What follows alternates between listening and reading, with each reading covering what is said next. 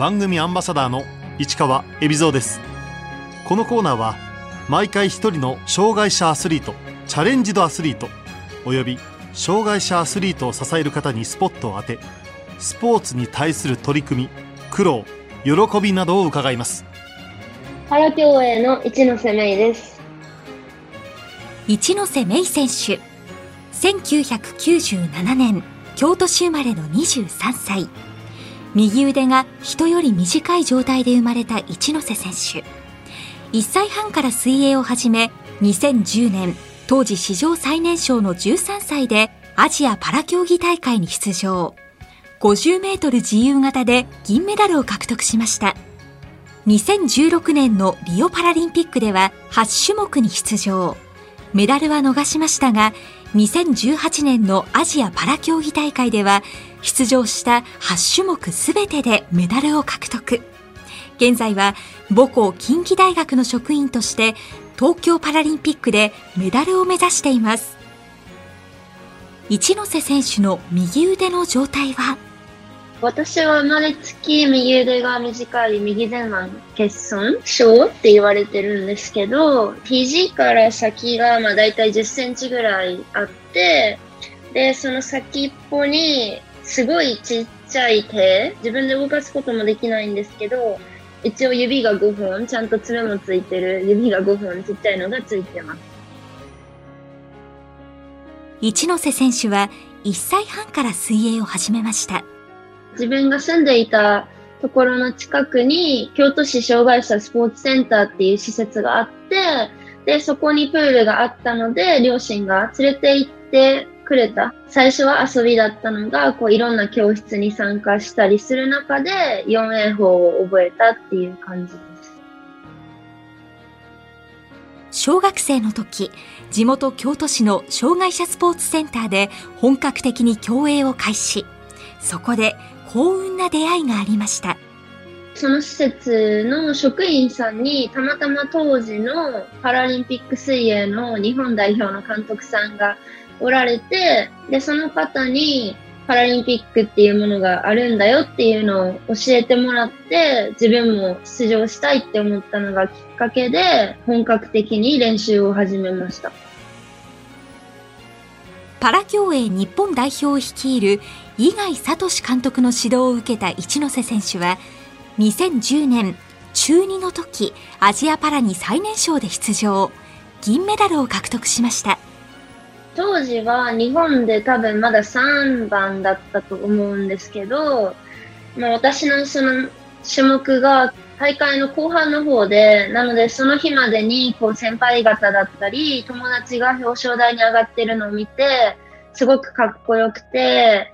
取れるとは思っていなかったですけど、すごく大きな自己ベストだったので、驚きと同時に、とにかくすごく嬉しかったのを覚えています。初の国際シニア大会でいきなり結果を出しました。怖いもの知らずで、ただ純粋に競技を楽しんでいたのが強みだったのかなと思います。一ノ瀬選手は高校時代競泳に打ち込む傍ら全国高校英語スピーチコンテストにも出場優勝しています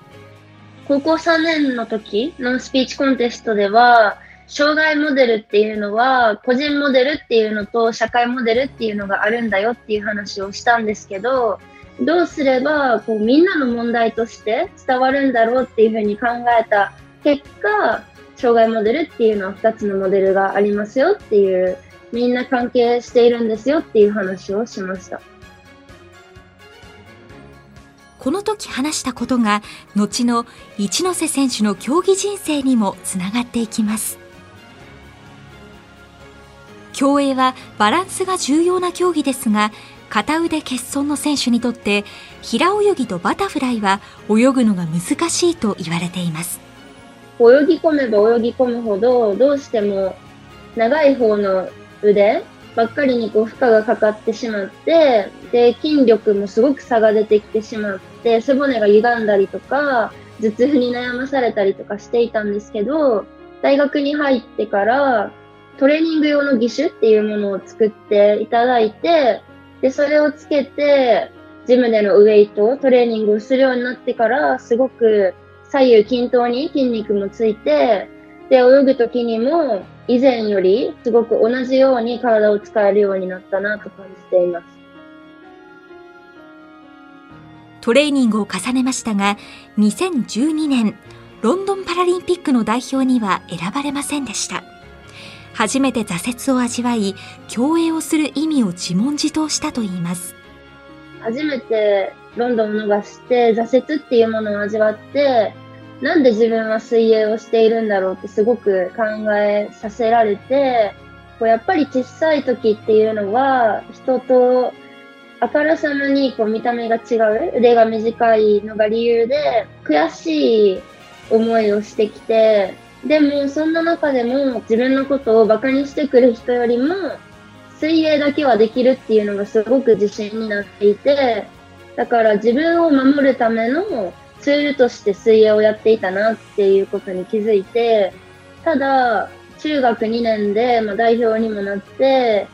で、日本記録を持っているってなると、こう自分を守るツールとしての水泳は本当にそれで十分だなって思って、社会にはこう障害者って呼ばれて、あの、見た目で偏見を持たれたりとか、生活が不自由な人がたくさんいる中で、自分が競技力をどんどん上げて、メディアに出たりとか、発信力を持つことで、そういった人のため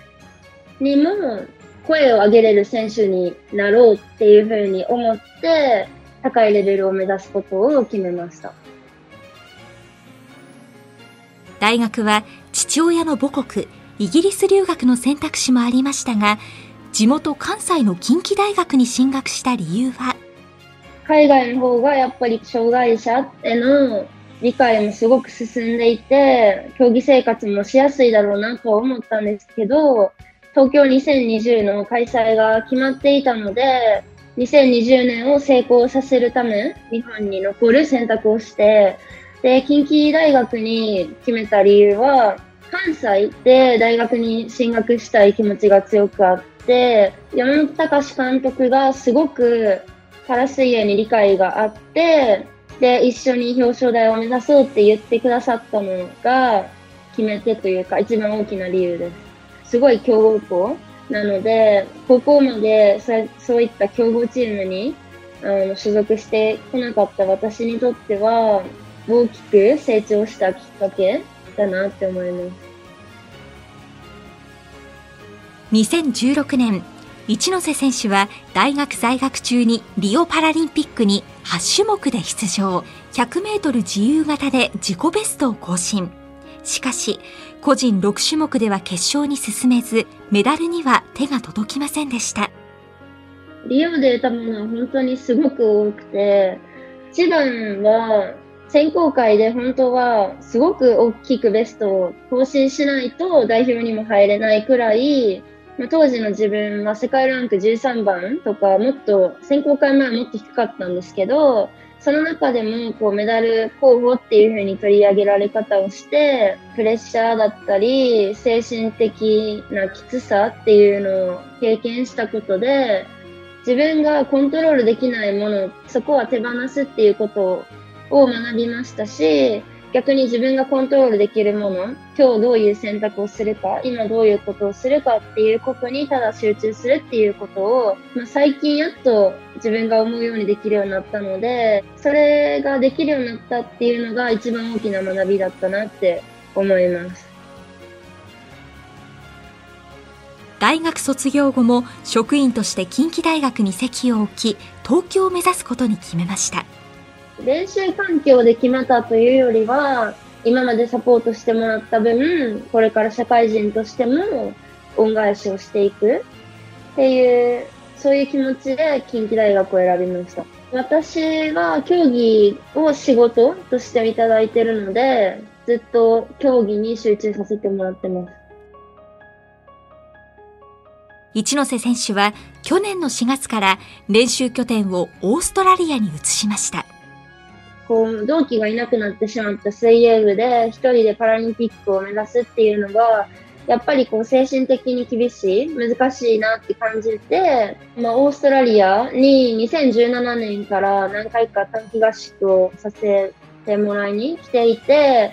そこでは一つのチームの中にオリンピックのチームとパラリンピックのチームが両方あって、そういう自分と同じ目標を持ってる選手と毎日泳げるトレーニングができるっていうのは、こうメンタルがすごく楽だなっていうのを感じて、思い切ってオーストラリアに拠点を移しました。オーストラリアではどんなトレーニングをしているんでしょう？競技との向き合い方が一番オーストラリアに来て変わったなって思っていて、日本では私もこう結果が出なかった時、なんか思い通りにいかなかった時に、なんかこうがむしゃらに頑張ろうとか頑張れっていう言葉を自分にもかけていたし、周りの人にもかけてもらっていて、精神的に自分をすごく追い込んでいて、で、オーストラリアに来てからは、みんな取り組むっていう姿勢で競技に向き合っていて、自分の理想にたどり着くまでにやらなきゃいけないことをちゃんと整理して、ただ毎日淡々と取り組むっていうことができるようになったなと思います。去年の9月、一ノ瀬選手は横浜で開催されたジャパンパラ水泳競技大会に出場。女子100メートルバタフライでリオパラリンピック銀メダリストスペインのサライ選手に敗れましたが、日本新で銀メダルに輝きました。普段国内の大会では人とセット泳ぐっていうことがなかなかできないので、サライ選手だったり、海外からの選手と競って隣で泳ぐっていうのはすごく楽しくて、なのでそれで結果も出たんだろうなって思ってます。ベストで比べると、まだまだもっと差はあるんですけど、埋められない差ではないと思って練習してます。新型コロナウイルスの影響で2021年開催となった東京パラリンピック。一ノ瀬選手は延期をどう受け止めたんでしょうか？延期って決まった時は私はほっとしたっていう感情が一番大きくてまあがっかりもしたんですけどでもやっぱりそれ競技者である以前に一人の人間として自分と周りの人の健康を第一に考えて行動できる時間をもらったなって思って、私はすごくほっとした気持ちが一番大きかったです。競技の前に周りの人たちの健康が第一。こういう考えに至ったのには理由があります。こう、水泳が人生なんじゃなくて、人生の中に水泳があるからかなと思っていて、で、今回のコロナがきっかけで私もこう、スポーツをしている理由っていうのをすごく振り返って、自分が水泳をしている目的は、ただパラリンピックでメダルを取るとか、早く泳げるようになるために水泳をしているんじゃなくて、水泳を通して発言する、その自分が伝えたいこと、人をカテゴライズして障害者ってくくったりとかするんじゃなくて、人を個々として見て、ちゃんと理解できる、ちゃんと知ろうとする、そういう姿勢をみんなに持ってほしいとか、差別をなくしたいっていう、そういう発言、発信力を持つために自分は水泳をしてきたので、こういう考えになったのかなと思います。今年、新型コロナウイルスが世界中に拡大した時も、一ノ瀬選手はプールが閉鎖されていたオーストラリアにとどまりました。オーストラリアでも3月の末に、まあ、私の地域でもこう外出制限があって、5月の中旬くらいまでは練習拠点のプールも閉まったので、自宅だったりとか、海だったりで練習してました。チームでもオンラインでのミーティングを週に1回やっていて、コーチにこういうトレーニングをしてほしいっていうふうに指示をもらって、それを家でやったりとか、海でのトレーニングもみんなでこう、あそこのビーチが比較的泳ぎやすいとか、情報共有をしながらトレーニングを進めてました。一ノ瀬選手には歌詞が自分の人生と重なる大好きな曲があります。ジェームス・ベイの Hold Back the River っていう曲です。ジェームス・ベイは忙しくて、なかなかこう家族だったり大事な人に会えない中で書いた曲なんですけど、なんかすごく共感できる曲で、聴くと大事な人のことを考えたりとかして、なんかホッとできる曲です。一ノ瀬選手は SNS での発信も積極的に行っています。今年7月、ツイッターに人と比べる not イコール幸せというタイトルの長文を投稿。大きな反響がありました。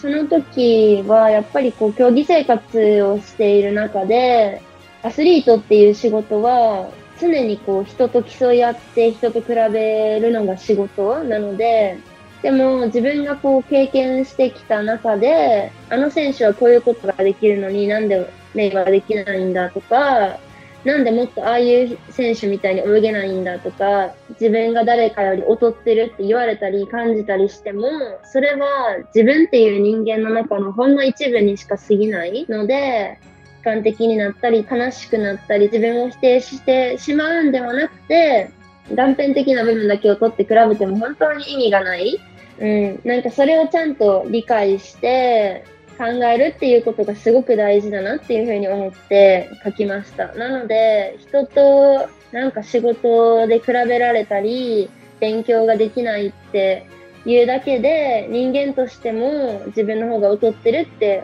思わないでほしいなって思うし、本当にそういう一部分だけを取って自分と比べるっていうのは幸せからただただ遠ざかってしまうから、みんなでやめてほしいなっていうふうに思って書きました。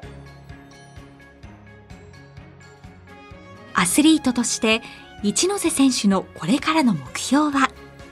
自分がこう人生を通して掲げている目標というか実現したいことは全ての人がこう自分を愛せるようになることが私は理想であり目標で自分で自分をとしっかり向き合って自分の全てを受け入れたりとかすることで自信になったりもするし自分を愛することができているからこそ周りの人にも愛を注ぐことができる